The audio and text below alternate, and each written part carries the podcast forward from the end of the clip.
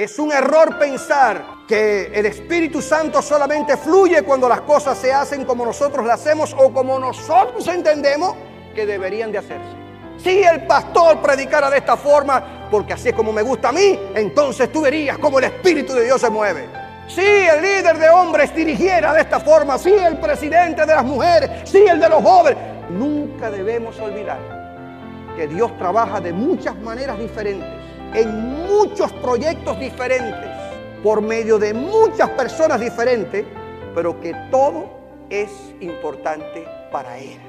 No puedo pretender pensar que porque ustedes no oran como yo oro, ustedes no aman al Señor. No puedo pretender de que porque ustedes no adoran a Dios como yo lo hago, ustedes son unos carnales. Dios nos libre de ese espíritu sectario. Dios nos libre de ese espíritu de intolerancia y de exclusivismo. Somos diferentes, pero servimos a un mismo Dios.